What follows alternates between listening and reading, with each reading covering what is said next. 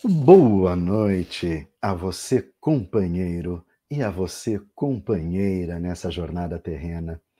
Meu nome é Wilson Roberto Garcia e esse é o programa Visão Espírita. Seja bem-vindo, seja bem-vinda.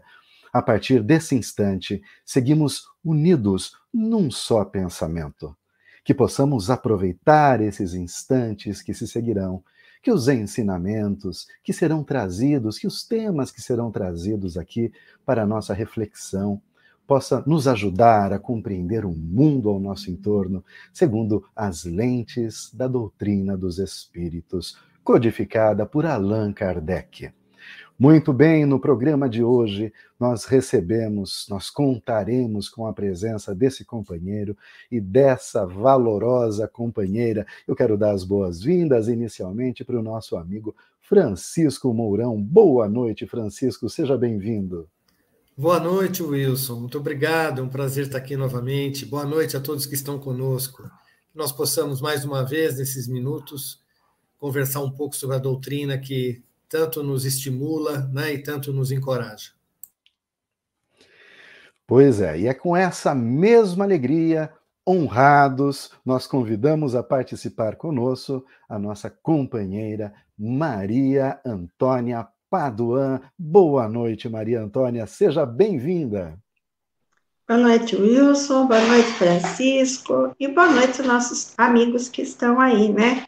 Que nos estimulam, porque a presença deles também nos estimula muito para a gente poder realmente estudar, se preparar para essa tarefa de hoje, que é muito importante que nós estudemos a doutrina espírita, né?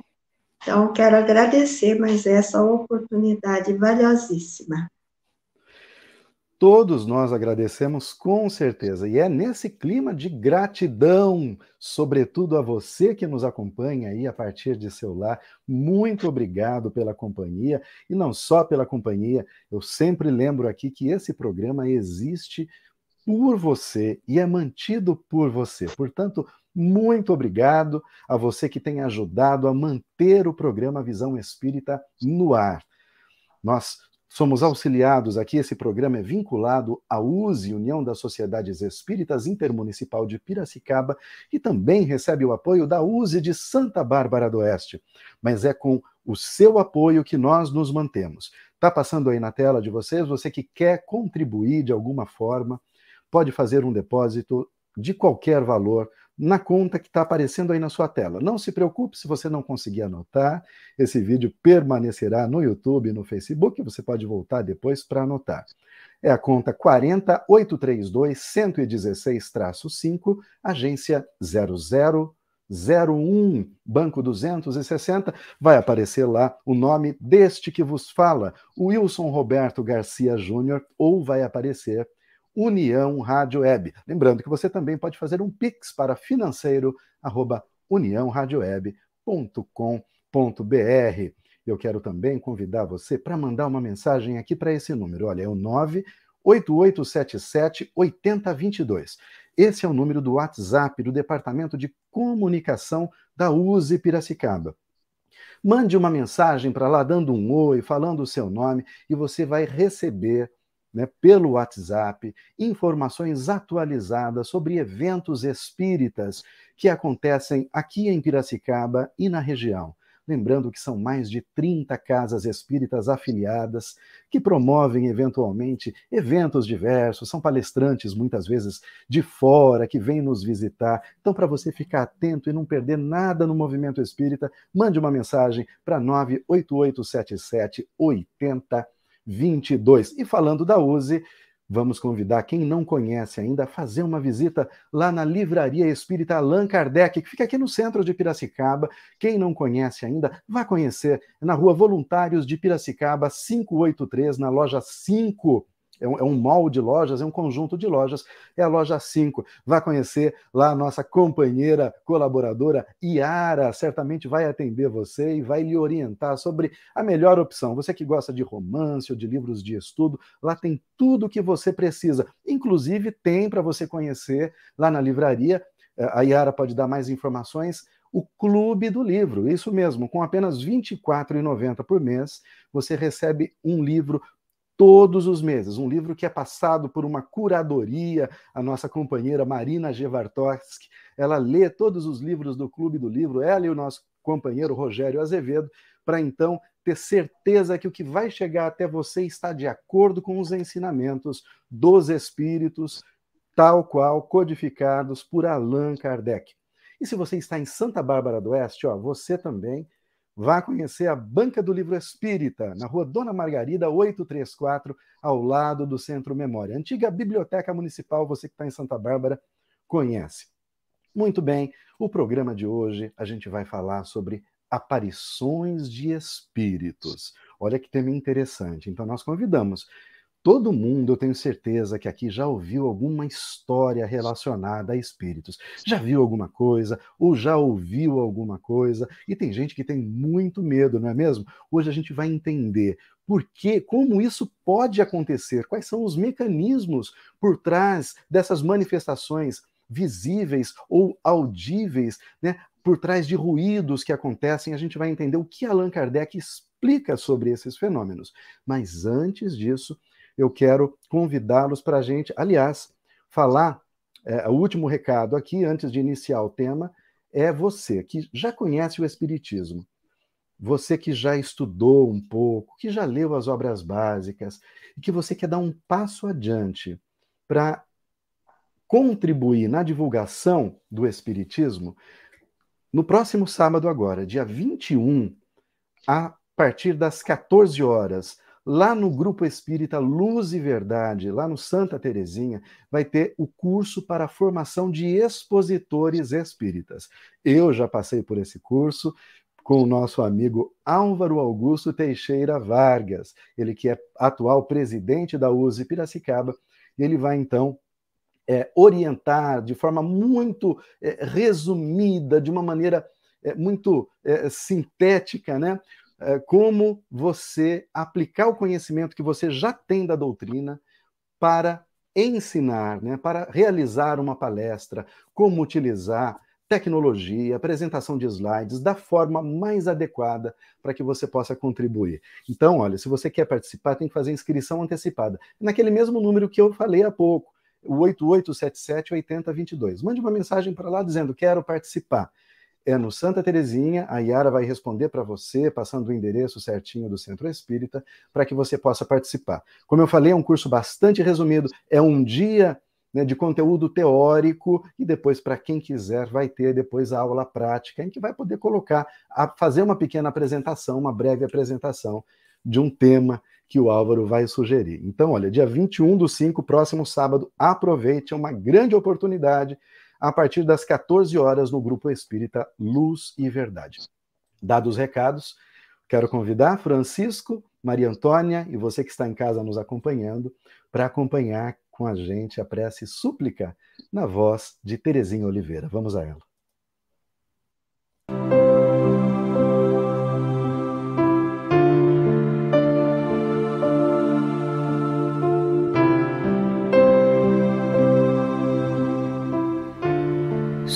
Súplica.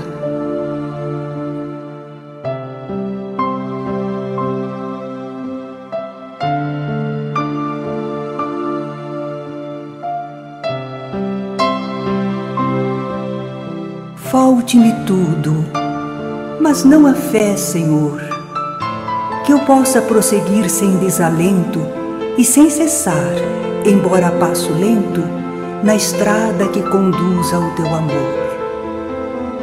Falte-me tudo, Senhor, menos a chama que a todo o coração dorido aquece, consoladora do pobre que padece e companheira daquele que te ama. Falte-me tudo que hoje me rodeia, e tudo perderei, imperturbável e serena, se eu tiver fé, ainda que pequena, tal o menor dos grãos da mais filtrada areia.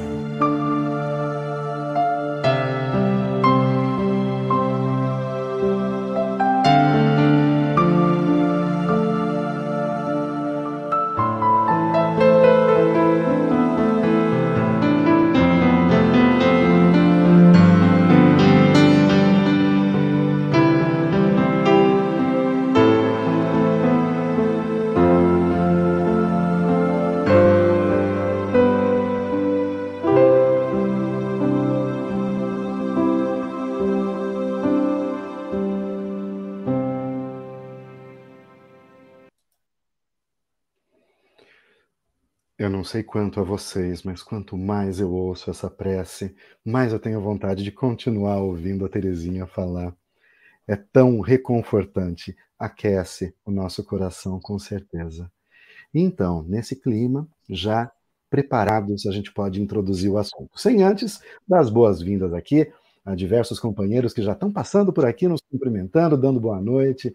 Karina Pinheiro, um grande abraço a Karina, minha irmã Obrigado por nos acompanhar.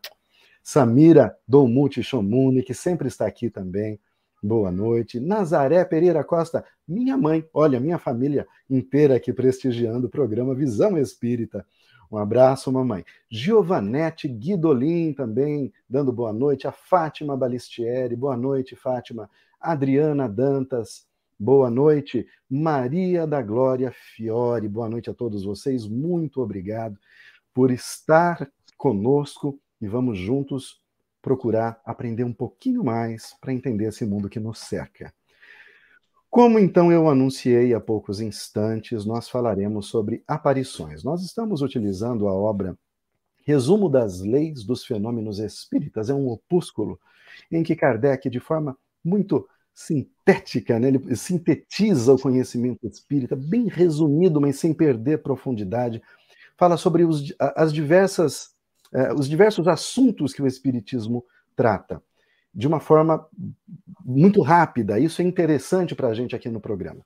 Então, eu quero convidar você que está aqui nos acompanhando. Qualquer dúvida, mande aqui, conte a sua história aqui nos nossos comentários. Se você já presenciou algum fenômeno, ou se conhece alguém que presenciou algum fenômeno de aparição, para a gente poder discutir junto aqui, tentar entender né, o que foi que aconteceu. Então, nós vamos para o item 13, 12. Uh, não aqui, a gente vai para o item. Nós estudamos o último 12, fluido, isso. Então vamos para o item 12. Então vamos lá. Abre aspas para Allan Kardec. O perispírito, embora invisível para nós no estado normal, não deixa de ser matéria etérea o espírito pode, em certos casos, fazê-lo sofrer uma espécie de modificação molecular que o torna visível e mesmo tangível. Assim é que se produzem as aparições. Esse fenômeno não é mais extraordinário do que o do vapor, que é invisível quando está mais rarefeito e que se torna visível quando está condensado. Os espíritos que se tornam visíveis se apresentam quase sempre sob a aparência que tinham quando vivos e que podem fazê-los reconhecer. Muito bem. Eu Primeiramente, eu vou pedir para o Francisco comentar. Francisco, nos programas anteriores, a gente falou um pouquinho sobre perispírito, mas é sempre bom né, a gente voltar um pouquinho atrás. Muitos companheiros estão chegando agora, né? Explicar um pouquinho essa questão do perispírito que ele fala, que de repente, para alguém, pode ser um, um, um conceito desconhecido. Então vamos a ele, Francisco. Pois bem, então, como a gente já vem comentando, né? É, acho que duas semanas atrás nós estávamos estudando um pouquinho esses itens, né? Nós paramos a semana passada no item 11, no qual Kardec comentava sobre o fluido que compõe o perispírito, e o perispírito, como nós já comentamos, nada mais é do que um envoltório do espírito, composto, de, segundo Allan Kardec, né, e o depoimento dos espíritos, de algo semimaterial. Não é considerado matéria, do ponto de vista científico, porque ainda não foi detectável, do ponto de vista científico. Mas Kardec deixa claro através do depoimento dos espíritos, que esse corpo espiritual, que nós podemos chamar de perispírito, que reveste, que dá forma ao espírito, ele é importantíssimo para a manifestação desse espírito. Inclusive, o perispírito é fundamental para ligar o espírito a um corpo biológico e a ele alimentá-lo, animá-lo, de, de alguma maneira expressar a vontade do espírito. Então, todas as moléculas do nosso corpo biológico né, estão impregnadas por esse outro corpo, esse outro corpo semimaterial. Pois bem, o espírito, quando desencarna, né, quando ele é, é, é destacado, sai do corpo biológico, ele conserva o seu corpo espiritual, ou seja, ele conserva o seu perispírito. E para que ele possa se manifestar, continuar se manifestando num plano que é material, ele precisa, logicamente, manipular esse perispírito e usar outros fluidos que pessoas, que irmãos encarnados também precisam ou também produzem. Né? Então, é através dessa manipulação é, envolvendo o perispírito é, que existem várias manifestações dos espíritos, já vimos semana passada, som, tato e tudo mais, e agora, inclusive, aparições, né? É, é materializações é, de uma figura, de uma imagem, e como é que isso é feito? Eu acho que não dá para explicar de forma mais simples do que como explicou Kardec se nós imaginarmos né, que esse fluido ele entremeia todo o universo, ele entremeia, ele transpassa tudo que é material, sem dúvida, para que ele se torne material, visível, ele precisa mudar essa composição, esse arranjo. E aí não há forma mais simples de explicar, como a gente já sabe do vapor de água, né? O vapor de água está no, tá no ar. Dependendo da, da temperatura e da pressão, desse vapor, esse vapor se condensa, né? Ele fica visível para nós, né? É a neblina, é a serração, ou o que seja, né? Ou o próprio vapor que a gente vê, né? E se, é, se, se materializa, ou é, é, liquid, se torna líquido, né? Se condensa. Então, é, é mais ou menos por aí para a gente iniciar essa explicação, Wilson. Muito é, bem. Eu vou deixar aí para você complementar e a, e a Maria Antônia também. Claro, claro. Não, não é nenhuma complementação, mas é interessante, Francisco, quando você fala do vapor, quem está nos ouvindo, é, às vezes a gente vê a neblina, por exemplo, é uma maneira de você ver algo que já está no ar. A diferença é que o vapor não faz isso com conhecimento de causa. Né? Não há uma inteligência por trás, são condições externas.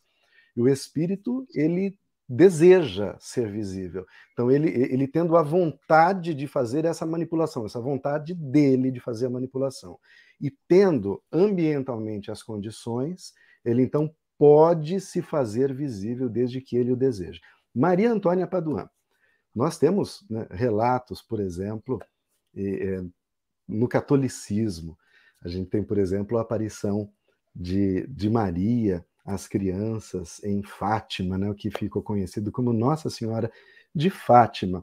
Um fenômeno desse, essa aparição, poderia ser explicado por, por esse mesmo mecanismo que o Francisco explicitou, né? E quando a gente fala em condições materiais para a realização, essas crianças teriam alguma participação nesse fenômeno, Maria Antônia? Sim, é muito importante a gente entender isso. É bem na linha que o Francisco estava explicando. É, que seriam essas aparições? Nada mais são do que espíritos que estão no plano espiritual, que não têm corpo físico, mas que por algum motivo, por interesses, por necessidades, né, é, eles podem se utilizar do fluido, existe além do perispírito é muito importante a gente falar uma coisa. O perispírito, como o Francisco estava dizendo, ele é o envoltório etéreo que nós não enxergamos, ele é um corpo do espírito. Então, para que esse é, espírito possa se manifestar, vamos pegar o exemplo de, de Fátima, exemplo de Lourdes, né? Essas aparições das chamadas santas ou santos eles nada mais são do que espíritos que estão desencarnados, mas que estão com os seus perispíritos. Mas com o comando mental do espírito, eles atuam no meio, buscando energia daquele meio material para poder, sob o comando mental, estabelecer, então, esse, esse quadro de aparição.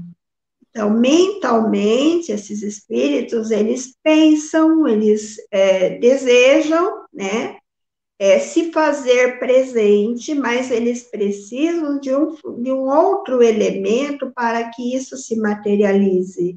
Então, ele pode se utilizar do que a gente chama de fluido cósmico, que é, vou pegar um exemplo como se nós somos cercados de ar em todos os nossos espaços. O fluido, ele é um elemento energético que também nos cerca em todos os espaços e que eles podem ser utilizados associando à matéria da própria pessoa que está encarnada. Então, no caso daquelas crianças, elas poderiam estar produzindo a energia física necessária para facilitar a manifestação daquele perispírito da, da, de Fátima, de Lourdes e outros tais.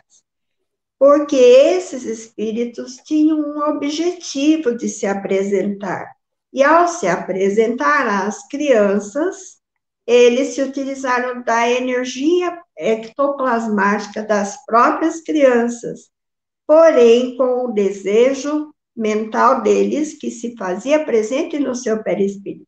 Então, é necessário que a força, que o perispírito do espírito entre em contato com o perispírito das crianças encarnadas, para que possa haver esse processo de transmutação energética e ocorrer a materialização do espírito que se faz ali presente, que é, do ponto de vista da Igreja Católica, eles chamavam de milagres, mas que nada mais é do que um fenômeno natural que ainda a ciência terrena, em alguns aspectos, não conseguiu explicar, mas os espíritos afirmam para nós que isso acontece dessa maneira. Para quem tem interesse em ler melhor, saber mais detalhes desse, dessa, dessas manifestações, é interessante ler o livro dos Espíritos, é interessante ler as obras de André Luiz, né? Que lá tem descrições detalhadas de como que um espírito desencarnado, mas que tem um corpo material, um corpo também não deixa de ser matéria, porque o perispírito é matéria, só que a matéria adequada ao plano espiritual, ele é etéreo. Para nós, nós não percebemos, nossos órgãos, os sentidos ainda não têm esse alcance de percebê-lo, exceto quem já está com um processo chamado mediunidade desenvolvida. Agora, nesse caso das aparições, é diferente de um médium que pode perceber a presença de um espírito e visualizar o espírito. São dois fenômenos separados. A manifestação de um espírito, a materialização do espírito é uma coisa, e a visualização que um médium pode ter é outra coisa. É uma outra característica diferente. Perfeito, perfeito, Maria Antônia. Que explicação didática, né? que excelente ouvir você, ficou muito claro para a gente. Mandar um abraço aqui, acabou de chegar o Pedro Rando Neto, boa noite. O Rubão, nosso amigo Rubens, que é, boa noite, Rubens. Uhum. Luciana Barbosa também está passando por aqui. E o Sérgio, Sérgio, ó, você me desculpa se eu é, é, não souber pronunciar o seu nome, é o Sérgio Louchinovski. Não sei se é Louchinovski ou Louchinovski. Boa noite, com muita luz e amor para todos vocês também. Francisco Mourão, interessantíssima explicação que a Maria Antônia deu, mas aqui, vamos explorar um pouco mais isso. Essas, a gente, pelo que a Maria Antônia falou e que você também disse, é necessário condições. Então, certos, certos encarnados possuem um material específico um certo tipo de fluido que é utilizado pelo espírito desencarnado, é apropriado pelo espírito desencarnado para cumprir o seu objetivo de se tornar visível. Então, olha essas condições necessárias. Agora a pergunta é: isso tem que ter é, uma motivação por parte do, do, do, espírito que faz isso? E esses, do espírito não, do encarnado, vamos dizer. Ou, ou o espírito pode simplesmente se apropriar daquele, mater... daquele material sem que o encarnado saiba. Eu vou procurar ser mais claro. Tem gente que tudo acontece com ele. Né? Ele está no lugar, escuta barulho, bate porta, cai panela. Outra pessoa vai lá, não acontece nada. Aí ele relata, o outro fala: oh, Eu não vi nada, só acontece com você. A gente poderia explicar isso por esse mecanismo, Francisco? Ó, oh, Wilson, como a, a, a Maria Antônia já explicou super bem, né? Então, para uma materialização, precisam duas condições básicas, né? É, primeiro, a vontade do espírito desencarnado, né? Essa vontade, essa possibilidade que é algo muito individual, muito particular de cada, de cada espírito. Segundo, de, um, de uma doação participativa de um irmão encarnado que possa doar outros fluidos que sejam mais materializados, mais densos, e que possam então ser perceptíveis aqui no nosso mundo material, que nós chamamos de ectoplasma. Todos nós, eu entendo, Wilson, que temos ectoplasma, todos nós, eu imagino, só que alguns doam isso com mais facilidade, têm um pouco a mais e que podem, sem dúvida, serem os melhores instrumentos para a manifestação desses espíritos que querem se manifestar, do ponto de vista de se manifestar no mundo material. Né? Então, sem dúvida, aqueles que já são médiums e que naturalmente doam com mais facilidade, têm um acúmulo e doam com mais facilidade esse ectoplasma, são os mediadores desses fenômenos. Só que, como você bem colocou, esse fenômeno pode se dar de forma consciente ou inconsciente. Então, é, alguns desses fenômenos, né, que certamente eu acho que todos que estão escutando a gente falam, não, mas às vezes aconteceu um negócio só, é como você explicou, né, materializou uma coisa aqui, eu tinha certeza que não estava, ou escutei um barulho, né, é, e o barulho é repetitivo, né, sem dúvida, essa pessoa que te consulta é é coautora, é copartícipe desse processo, porque é necessário um irmão encarnado para a manifestação física do fenômeno. O espírito por si só não consegue. Ainda bem, né? Você imagina agora os espíritos se manifestando de forma totalmente aleatória? Não faria sentido.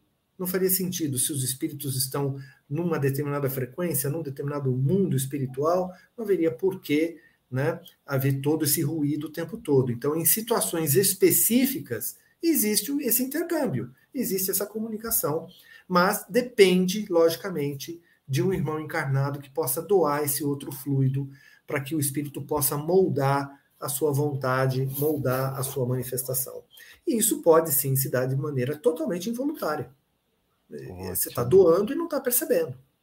E o fenômeno está acontecendo. E você acha que o fenômeno é causado por outro, né? De fato é, mas você está participando. Né? Então, isso é muito importante a gente rever isso na doutrina. Muito interessante, né? E eu queria que a Maria Antônia comentasse agora, Maria Antônia. O Kardec termina né, esse parágrafo que eu li dizendo que eles se tornam visíveis quase sempre sob a aparência que tinham quando vivos e que podem fazê-los reconhecer. Queria que você explicasse melhor esse quase, e quero trazer um exemplo aqui. É, nós sabemos que é, Emmanuel foi, numa encarnação mais recente aqui no Brasil, Padre Manuel de Nóbrega. Nós sabemos também que é, Emmanuel já se manifestou por meio do Chico Xavier. O Chico Xavier, lembrando que era um médium também de efeitos físicos muito poderoso. Só que quando ele se apresenta, se faz visível, veja bem, materializado. Então, houve uma sessão em que Emmanuel se materializou. A gente não está falando da visão, né? não é a mediunidade de evidência, não, é da materialização. Quando ele se materializa, ele se materializa é, com a forma do senador romano, que viveu no tempo de Jesus, e não como Manuel de Nóbrega. Como a gente pode entender por que, que isso acontece, Maria Antônia. Seu microfone está desligado, por favor. Obrigado. É, esse fenômeno pode, ele acontece e é natural acontecer é, dessa maneira, porque o que comanda a, o processo é o desejo, é o pensamento do espírito como vocês já disseram, há necessidade de que haja um desejo, que haja uma vontade, um objetivo por parte do espírito para que aquilo aconteça. Daí, mentalmente, o espírito vai plasmar, primeiro ele plasma no seu pensamento, daí ele se utiliza na matéria ectoplasmática, do, do, no caso no, do Chico, que era médium, o Chico tinha ectoplasma, ele tinha essa capacidade de doação, esse tipo de energia, e aí Emmanuel, ele se manifestava como senador, é, senador romano, né, é, porque foi um período que marcou muito a vida dele, e para ele a grande transformação dele se deu naquela época, e ele então escolhe, até por ser um espírito bastante evoluído, ele escolhe utilizar aquela aparência, né? E quando então ele se materializa para o Chico, ele se materializa de acordo com aquilo que ele mais que mais marcou a vida espiritual dele. Então ele plasma no pensamento e ele se utiliza da energia material do encarnado para poder expressar a sua imagem que, que ele se utiliza. E ao invés de ele utilizar de Padre Manuel da Nóbrega, né? Por quê? Porque para ele, espírito foi uma experiência que determinou a mudança radical, deu uma arrancada na evolução espiritual dele, né? Porque ele negava Jesus. E quando ele tem essa possibilidade, justamente naquela encarnação, marcou muito a mudança de vida dele. E aí, então, ele escolhe se apresentar dessa maneira, mas ele poderia, inclusive, se apresentar hoje, encontrando alguém que tivesse matéria, é, material ectoplas, ectoplasmático é, suficiente, e ele tendo interesse, ele poderia se manifestar até de uma outra, de uma outra encarnação, de outra forma, que não a que ele costuma se apresentar, costumava se apresentar para o Chico porque é o pensamento dele que determina a imagem que ele quer. Eu vou pedir é. licença para os cachorros. É que é isso. Então, quando ela fala de outras encarnações, por exemplo, Nestório, né, que aparece lá, o escravo né, romano que aparece na obra 50 anos depois, que é a obra que vem logo após, na sequência da obra, há dois mil anos. Francisco Mourão, eu vou complicar um pouco mais a situação aqui. O, uma criança, a gente tem tem notícia, a gente vai abordar talvez isso mais para frente, com mais profundidade.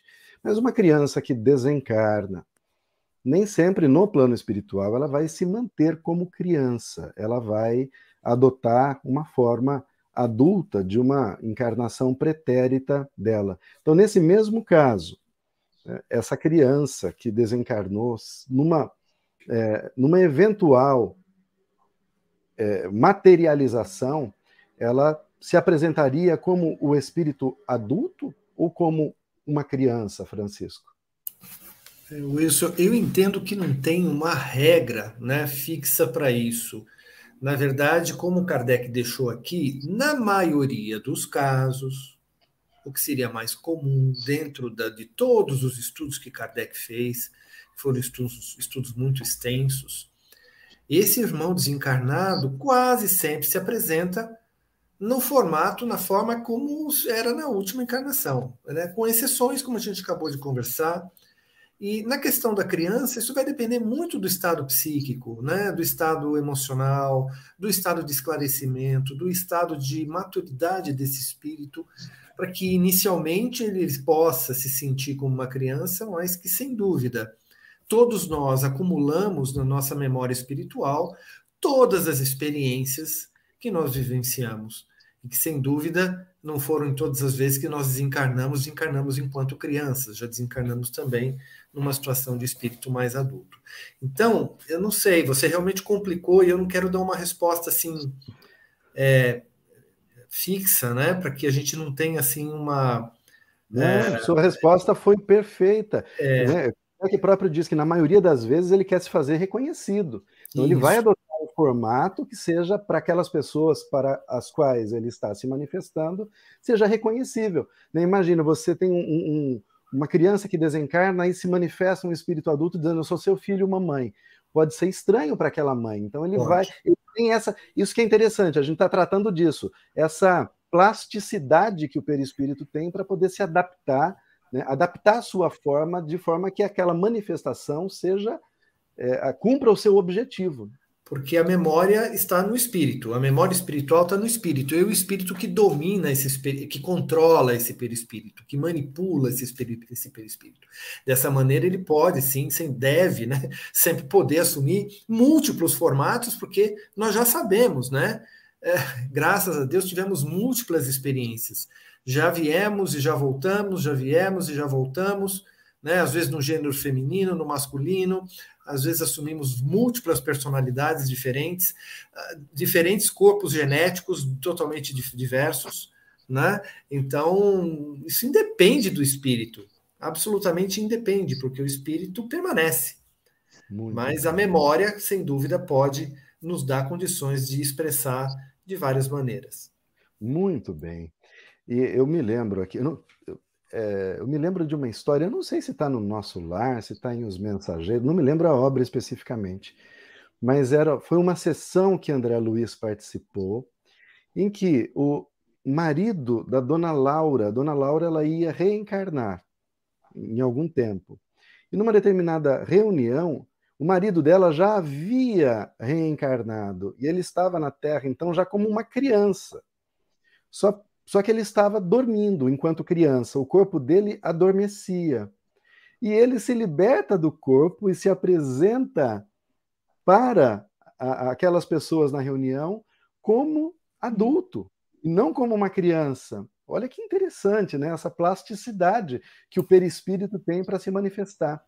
E eu me lembro ainda, é, pelo menos uma parte da mensagem, ele pede para aquelas pessoas, para Laura, que orassem para que ele não tivesse muitas facilidades naquela encarnação. Olha que, que coisa difícil. Geralmente a gente pede é facilidade mesmo, né? A gente pede para a coisa ser mais fácil para a gente. É natural que seja assim. Ele já, naquele momento, né, consciente das necessidades que ele tinha, ele pede para que ele encontrasse força para não sucumbir diante das dificuldades que ele havia se comprometido a enfrentar naquela existência. Olha que consciência linda, né? Então, é, é, é, eu só lembrei pela forma de manifestação, como ele se manifesta como adulto no plano espiritual enquanto estava com seu corpo adormecido no campo físico. 19 horas e 37 minutos. Vamos seguir então para o item 13. Olha, se algum. Sim, Maria Antônia, pode falar. É. Eu queria, eh, já que, uh, lembrando que os nossos ouvintes, muitos podem não conhecer mais a fundo, né, as questões da doutrina, é que na espiritualidade, quando as crianças desencarnam na Terra, dependendo das condições que essas crianças desencarnam, é, principalmente as crianças que adoecem, muitas mães assim passam um grande tempo com esses filhos adoecidos na terra, daí a criança desencarna. De um modo geral, a criança vai passar um período na espiritualidade, ocupando aquele quadro que ela tinha aqui na Terra na sua última encarnação e ela vai continuar como criança, só que o tempo que ela vai viver como criança vai ser bem mais breve é, do que aqui na Terra. Se uma criança que demora, é, vamos supor, demora 15 anos para se tornar até um adolescente, né? Na espiritualidade, a criança ela é amparada, ela é socorrida, ela frequenta um ambiente próprio da criança e gradativamente, e ela vai sempre sendo orientada junto com os demais, porque o próprio ambiente onde ela convive é de extrema, é, é um extremo processo educativo. E quando ela adquire o amadurecimento, a compreensão, ela própria pode plasmar o corpo dela já jovem, né? E assim por diante. Então, por isso que muitas vezes, é, quando familiares acabam tendo notícias de um filho que era bebê, que era criança, ou que desencarnou criança, às vezes o familiar espera ter notícia e acha que vai ser a criança que vai ali se manifestar, né? Vai mandar o recado, a mensagem, quando ocorrem essas questões de emissão de mensagens. Acontece que o espírito, na espiritualidade da criança, ele tem um tempo muito mais breve de despertamento do seu espírito. E daí ele vai realmente plasmar como for melhor para ele, para ele dar continuidade no seu progresso espiritual. Muito pertinente a sua colocação. Lembrando que essa infância pode durar apenas algumas horas, ou, ou algumas semanas, meses ou anos. É como a Maria Antônia bem colocou, né, Maria Antônia? Dependendo da condição daquele espírito reencarnante. Muitas vezes, em poucas horas, ele já recupera a consciência e o seu é, formato também, né, perispiritual da, da última encarnação de um espírito adulto. Muito boa essa explicação. E Mas por vamos... isso, né, só mais, uma, só mais um itemzinho, por isso que é muito importante quando os pais, é, é, que, os filhos partem e os pais ficam na Terra, e principalmente quando é, ocorre um desencarne decorrente de uma doença prolongada, é, principalmente no caso de câncer, as últimas impressões que os pais têm dos filhos que desencarnam são muito desagradáveis, porque é um período de doença bastante difícil. Só que quando o espírito desencarna, como ele já cumpriu o que havia necess... o que era necessário para ele naquela encarnação, ao despertar na espiritualidade, ele vai ser acolhido, vai ser, ser assistido, e aí ele vai estar numa outra condição, ele vai estar praticamente curado, e os pais estão aqui na Terra mentalizando aquela criança doente que estava lá no leito, à beira do desencarne. Então, é muito importante que os pais comecem a mudar esse padrão de pensamento, porque tem pais que se prendem a isso por muito tempo, e aí dificultam a libertação, a expansão, a, a emancipação do espírito na espiritualidade. Obrigada. É, Por isso que a doutrina espírita é o consolador prometido. Quanta consolação não está contida nas suas palavras, imagine. Né? Então, essa, esse retorno à, à, à, saúde de uma criança que desencarna é algo maravilhoso, realmente nos, nos consola. Como eu já disse, nos aquece o coração. Um abraço para Rose de Cássia, que passou aqui também nos cumprimentando. Boa noite, Rose de Cássia. Obrigado pela companhia eu quero aproveitar e pedir para você que ainda não se inscreveu, clique, ó, porque nós temos aqui estatísticas e muitas pessoas que acompanham o programa Visão Espírita não são inscritos no canal. Né? Ajude o programa Visão Espírita. Né? Se você se inscreve no canal, o YouTube vai entender que você está gostando dos nossos vídeos, do nosso programa, e vai mostrar esse conteúdo para outras pessoas também. Nós entendemos que a Maria Antônia acabou de colocar, o Francisco, são tantas explicações, isso pode trazer tanto bem para as outras pessoas, então nos ajude né, a divulgar esse vídeo. Além disso, deixe o seu joinha lá, compartilhe também, vamos levar a mensagem de amor e de consolação da doutrina dos Espíritos àqueles corações que dela mais necessitam. Muito bem, 19 horas e 43 minutos. O item 13, eu vou ler, talvez nós tenhamos falado sobre alguns itens aqui já. Tá? Mas a gente falou, a gente vai adaptando aí. Então vamos lá, item 13, abre aspas, para Allan Kardec. É com a ajuda do seu perispírito que o espírito atua sobre seu corpo vivo. É ainda com esse mesmo fluido que ele se manifesta, atuando sobre a matéria inerte, que produz os ruídos, os movimentos de mesas e outros objetos, que ergue, tomba ou transporta. Esse fenômeno nada tem de surpreendente se se considera que, entre nós, os mais poderosos motores se acham nos fluidos se acham nos fluidos os mais rarefeitos e mesmo imponderáveis, como o ar, o vapor e a eletricidade. É igualmente com a ajuda do seu perispírito que o espírito faz os médiums escreverem, falarem ou desenharem, não tendo mais corpo tangível para atuar ostensivamente quando quer se manifestar, ele se serve do corpo do médium, de quem empresta os órgãos que fazem atuarem como se fosse seu próprio corpo. E isso pela emanação fluídica que derrama sobre ele. Francisco Mourão, eu sei o que você está pensando agora. Verdade. Esse item, eu imagino, eu suponho, esse item mereceria um programa só para ele. Só o item 13 tem tanto ensinamento aí que nós poderíamos? É mediunidade, é, né? É o livro dos médiums.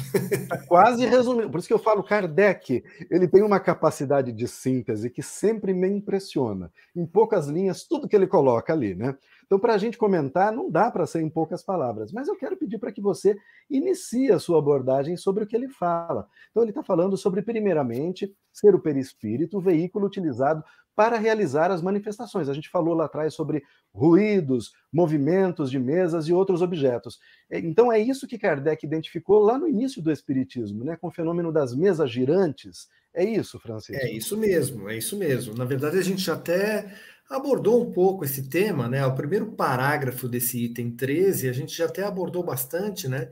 Que tem a ver com essa ação dos espíritos sobre esse fluido, né? Que, que interage com com a nossa matéria, né? E através dessa mani desses fluidos ele, ele, ele se manifesta, fazendo ruídos, uh, pancadas, movimentos, os mais diversos. Na, na, na medida em que houve uma espécie de uma evolução na comunicação e na linguagem, os espíritos já não precisavam mais utilizar de pancadas ou de códigos, né? Já é, de alguma maneira, se interpenetrava de uma forma mais sutil e mais eficiente, já no perispírito daquele comunicante, e aí ele poderia já usar as próprias cordas vocais do médium para poder se expressar, e, e, dessa maneira que a gente foi é, evoluindo nesse processo.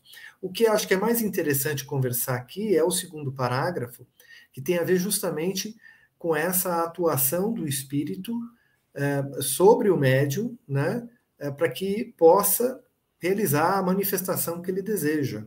E esse esse contato se dá entre o perispírito do espírito e o perispírito do médium. Né? É através dessa interface, desses dois perispíritos que se comunicam, que se entrelaçam, e de uma forma muito gentil, muito generosa, aquele irmão médium cede o seu aparelho físico que em vez de ser aí então influenciado pelo seu próprio perispírito, tem também influência do perispírito do irmão que está querendo se, é, se manifestar. É como se estivesse dirigindo aí um veículo com duas direções, né? Um avião com dois pilotos, agora é o piloto 1, um, piloto 2.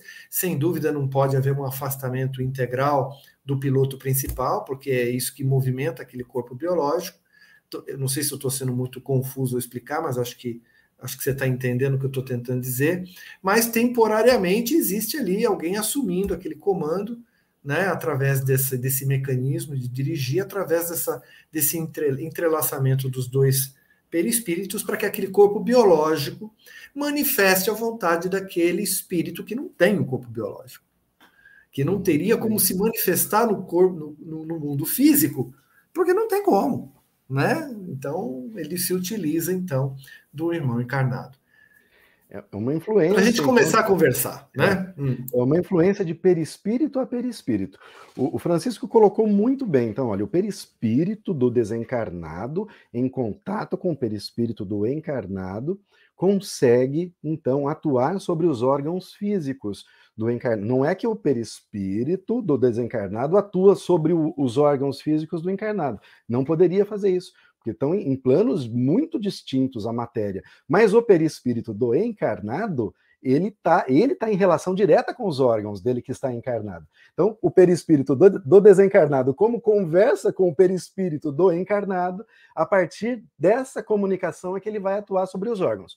O Francisco colocou muito bem quando o médium permite que isso aconteça numa reunião mediúnica, por exemplo, quando o médium fala: Olha, eu estou aqui à disposição, né? eu quero uma comunicação. Maria Antônia, mas existem casos em que os espíritos podem se apoderar sem a permissão do médium, ou seja, tomar né, é, é, o controle daquele corpo, mesmo que momentaneamente ou, ou por alguns instantes, uh, sem que aquele médium Aliás, sem que ele saiba que é médium, inclusive, isso é possível, Maria Antônia? Microfone, por favor. Isso. Na prática, isso não acontece porque as leis da natureza elas são muito equilibradas.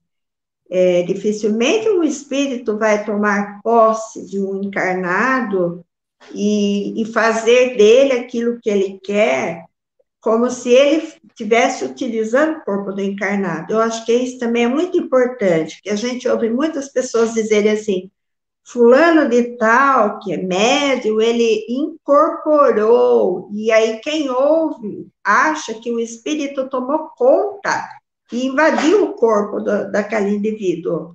Por isso que é muito importante esse esclarecimento de que não é sobre a matéria, mas é o contato do perispírito de um com o perispírito do outro.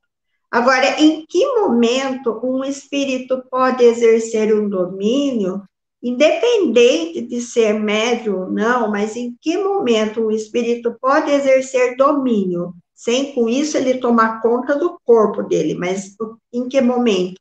No momento em que os pensamentos, o padrão vibratório desse encarnado está compatível com os padrões vibratórios mentais, eu vou dizer também mentais, né, do espírito desencarnado. Ao ponto de que quando o indivíduo encarnado ele manifesta, ele verbaliza, ele expressa situações estranhas e que ninguém entende porque está acontecendo isso, aí quem está de fora vai dizer que tem um espírito tomando conta dali. Tem essas histórias lá no, no, no, Velho Testamento, tem as passagens de que Jesus expulsou espíritos que estavam é, no endemoniado, né? Essas coisas assim. Não é que o espírito vai lá se encaixa no corpo do indivíduo, de forma alguma. É essa questão vibratória que está presente em ambos, que se harmonizam. Nós chamamos isso de sintonia havendo sintonia entre o encarnado com os padrões daquele espírito que está querendo se manifestar, aí ele dá oportunidade para que ocorra isso. Então, por isso que muitas vezes uhum. a gente ouve, vê situações que uma pessoa está normal, de repente ela muda completamente de comportamento, ela vai para o psiquiatra, ela é internada no hospital psiquiátrico, eu já tive muitas dessas vivências em hospital psiquiátrico, o indivíduo não melhora. Aí começa a haver um auxílio para esse indivíduo, aí o que, que acaba acontecendo? Esse auxílio é por meio de oração, por meio da, das orientações, e tem um detalhe, isso é a minha experiência em psiquiatria, porque trabalhei nessa área é, determinados espíritos, eles sentem os efeitos do medicamento no corpo de um paciente. Então, muitas vezes, o paciente vai internado nessas condições que você citou, ele é internado, ele toma a medicação, ele melhora, mas não demora muito. Ele sai do hospital, ele tem alta, ele está bem, ele volta para casa, ele volta para o mesmo ambiente que ele estava, e ele volta a ter os mesmos padrões mentais que ele tinha antes. O que, que vai acontecer? Muitas vezes esse espírito é até um perseguidor dele de vidas anteriores. Aquele espírito ele pode ser atraído pela vibração, pela sintonia desse espírito encarnado, dessa pessoa encarnada. E daqui a pouco ela está desequilibrada de novo. Sim. Nesse aspecto. Bom? Sim. A Maria Antônia. Se eu gostaria de completar aí. É, a tá Maria Antônia foi muito feliz, foi muito feliz na sua explicação, é, foi muito didática. É, é, importante a gente citar que, no ponto de vista prático, né, podem ocorrer situações em que se assemelham a incorporações. André Luiz mesmo traz na obra Sexo e Destino, ele faz uma descrição do ataque de obsessores a, a um senhor né, em que ele é imbuído a beber para satisfazer as necessidades daqueles espíritos, e a descrição que ele faz é que o, peris, o, o perispírito se ajusta ao perispírito do encarnado como um sapato e o pé. Então veja que a visão que se tem no plano espiritual é de uma coisa só. Então não, não, veja que não havia distância, ele se sobrepôs. Só que esse fenômeno, né, Kardec vai tratar, inclusive Kardec vai falar sobre possessão em A Gênese, é um fenômeno temporário. Então, está perfeitamente correto, Maria Antônia, quando, quando se diz que isso não pode a, a, acontecer, isto é, não é um, o espírito da pessoa não está afastado é, da, daquele corpo, é aquele espírito que está encarnado ali. Mas ele pode ser temporariamente magnetizado a fim de se afastar para dar a, a, a, posse, né, daí o nome possessão, ao espírito que temporariamente faz uso daquele corpo. Mas é uma coisa temporária. Né? Logo mais ele, ele se retrai novamente. É o que Kardec vai chamar de subjugação, no caso, a subjugação física, né? em que espíritos, Kardec relata em alguns casos, espíritos que são lançados. Na Bíblia, no, no Evangelho, nós temos a, a, o jovem que se atirava ao fogo, por exemplo. É, Kardec relata um outro que, se não, ao caminhar por uma praça, ele não podia encontrar com uma outra mulher, que ele se ajoelhava e pedia em casamento aquela mulher. Logo mais, ele se sentia muito envergonhado por aquilo, mas ele, ele era levado a fazer aquelas coisas porque o, o espírito lograva a posse do corpo físico dele momentaneamente. Mas lembra que eu falei lá no começo que esse era assunto para a gente se aprofundar num programa inteiro. É muita coisa que Kardec coloca só num parágrafo, mas é, é muito interessante. 19 horas e 57 minutos, eu vou passar a palavra para o amigo Francisco Mourão, para suas derradeiras considerações, Francisco Mourão, e quero pedir para Maria Antônia, depois, fazer a nossa prece de encerramento. Francisco. Oh, queria mais uma vez, sempre, né, como sempre, agradecer essa oportunidade na qual sempre estamos aprendendo, refletindo e, e sem dúvida, nos auxiliando né, para que possamos viver a nossa vida de uma forma mais eficiente. Né? Um, um, um tema né, eletrizante, né, muito empolgante, muito profundo, muito completo e que, sem dúvida, nós abordamos um pequeno tijolinho né, de uma estrutura tão grande que é essa relação entre o mundo material e o mundo espiritual. Né? Então, eu agradeço e desejo a todos realmente muita luz, muita paz e que nós possamos nos encontrar numa outra oportunidade. Que Jesus nos abençoe. Boa noite. Boa noite, Francisco. Adriana aqui está dando boa noite aqui, agradecendo também. Nós é que agradecemos você, Adriana. Obrigado pela presença, viu? Pela generosidade.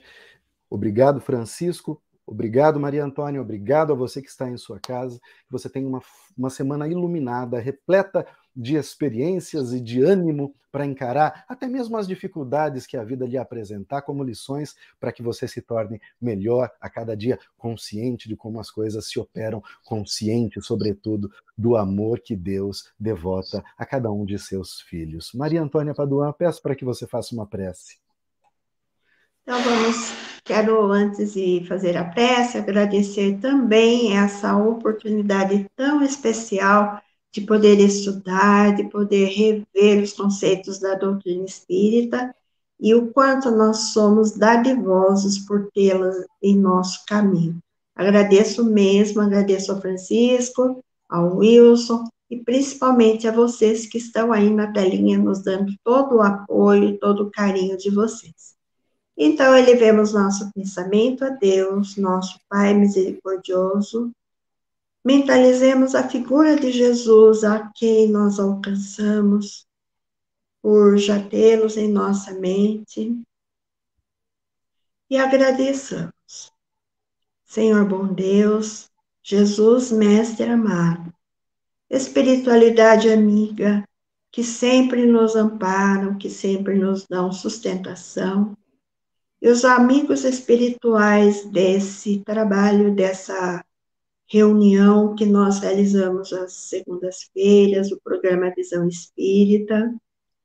Agradecemos infinitamente por tantas bênçãos, por tantas oportunidades. Mas ainda somos muito imperfeitos. E na nossa imperfeição, Senhor, nós vos rogamos o vosso amparo, o auxílio para que possamos estar sempre protegidos, a fim de que possamos seguir sempre no caminho reto, no caminho do bem, no caminho do amor. Esse amor voltado para nosso próximo, para o nosso, nosso próximo encarnado e desencarnado. Que o Senhor estenda vossas bênçãos sobre todos os nossos irmãos sofredores, todos aqueles que passam por provações difíceis, por todos os governantes das nações para que promovam mais a paz, para que nosso planeta seja sempre, Senhor, esse planeta de luz, de amor e de bondade, conforme Jesus o plasmou. Assim, Senhor, encerramos mais uma vez nesta noite essa reunião, agradecidos, agradecidos profundamente, Senhor. Que a vossa paz permaneça conosco, agora e sempre. Assim seja.